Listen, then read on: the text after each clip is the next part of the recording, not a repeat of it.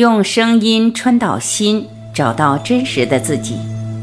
欢迎收听由张晚琪爱之声 FM 出品的《不合理的快乐》，作者杨定一博士，文献协力马义安博士，编者陈梦怡，播音张晚琪。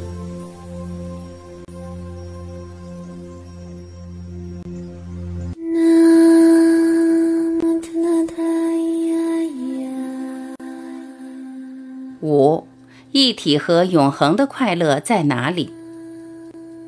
前一章提到，物理学家再怎么努力，也只是逼近了真实的边缘，离不开五官的限制。一体包括了全部，包括了有与远远更大的空。我引述了量子物理、场、起点、黑洞、白洞等等观念，只是作为从有去理解空的桥梁。虽然最多只能说是逼近空的边缘，却已经远超过我们平常人间所能体会的范围。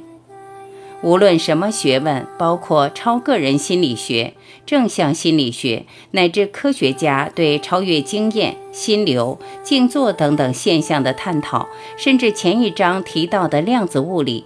最多只把我们带到生命的门口，而不能透过这些学问去解答人生最大的目的——快乐。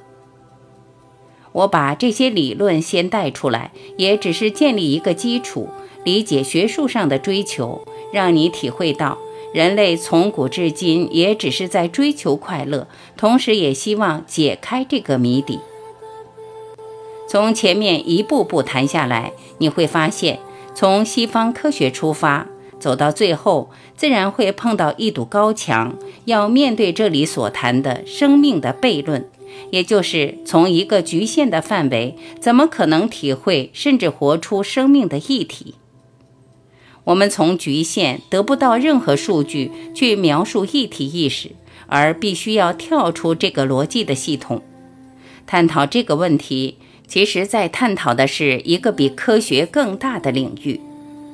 提到一体，我相信你可能会想问：一体的证据在哪里？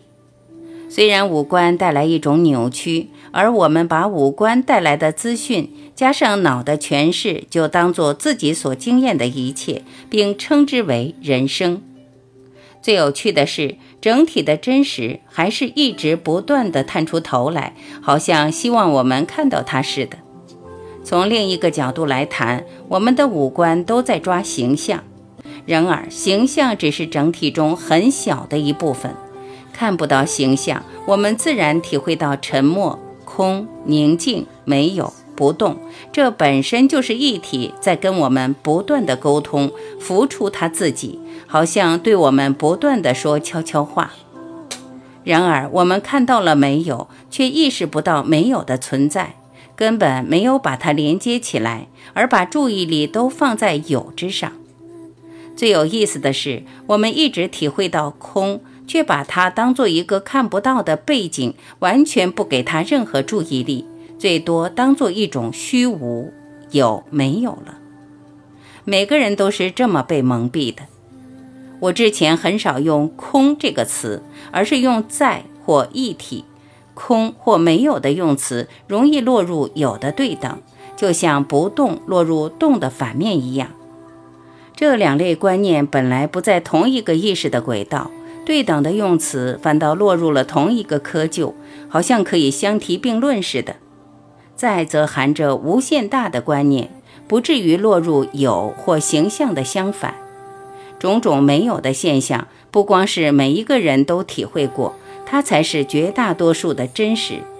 只是我们被五官所限制，认为比例少的有是全部。然而，如果没有空或没有没有，也就没有有。我们体会到空，体会到在，其实是一体体会到自己，这是一般人很少会注意到的。我在这几本书用在同时表达 presence 或 beingness 的意思。这种用法主要来自两个源头：一方面来自天主教或基督教衍生出的神秘主义者、密契家，包括圣方济、盖恩夫人，乃至1960年代的葛德史密斯，他们所提的“在”指的是上帝的。另一个源头来自印度《广林奥义书》所谈的“萨特”，指的是存在或生命的根源。巴巴大师的法脉也用这个词。到后来，拉玛那马哈西透过他的体验以及弟子进一步整理的记录，也是这么用的。回来谈一体，一体本身其实没办法谈，我们最多是试着在有的层面用场的比喻来谈一体或在所延伸出来的一体意识。意识场可以说是从一体延伸出来的。我们可以比喻成一个高速自旋的螺旋场，资讯场本来和一体就没有分开过。意识场透过人类发达的头脑，可以把小到眼睛看不到的基本粒子，大到宇宙都放在脑海里想象、观察，甚至可以透过理性分析出一切的本质都是空。我在前面两本书说，一体体会到自己。也把它称为醒觉，而人类透过头脑，也是少数可以反观自己而醒觉，而连接在的意识场的生命。醒觉其实没有什么语言可以表达，最多只能讲从有限融化到无限，而又站在无限看到一切。假如要用一个比喻来谈。就像量子震荡或量子穿碎的作用，将生命从最小到最大都连起来了。很难想象，我们的意识就像一个高速自旋的螺旋场，从有限可以一路通到无限。可惜，我们透过一般局限的意识，最多只能把无限落在一个有限的范围里。然而，透过同一个意识场，我们可以延伸到无限大或无限小的范围，而可以同时体会到在，体会到空。这是我们每一个人都有的部分。所以，一个人醒觉过来，也没有得到任何东西，因为这一切他本来就有。我们跟一体意识完全重叠。跳出时空的限制，生命突然变成奇迹。我们随时都在，也随时不在，没有真正来，也没有真正走，最多只能说同步或合一了。用量子力学的语言来描述，最多就像量子泡沫一样，空和有不再泾渭分明，时空的分别也不存在，就好像从最小的量子到最大的宇宙完全打通。其实连“通”的表达都不够正确，最多只能说是跟一体分不开。它本来就是通的，是头脑带来的东西把它隔开了。然而也没有什么好分开的，最多是头脑带来的分别局限，以为可以把它区隔成片段。再讲透彻一点，无色无形的背景被我们当作投影人间幻象或妄想的荧幕。我们把幻想叠加在这背景上，再把自己困在这些幻象里。突然，宇宙跟我们合一，也就好像无色无形反过来叠加在我们之上。宇宙就是我，我就是宇宙。至于脑海所建立的二元对立，包括来去、生死，跟这个一体都不相关了，甚至时空也就消失了。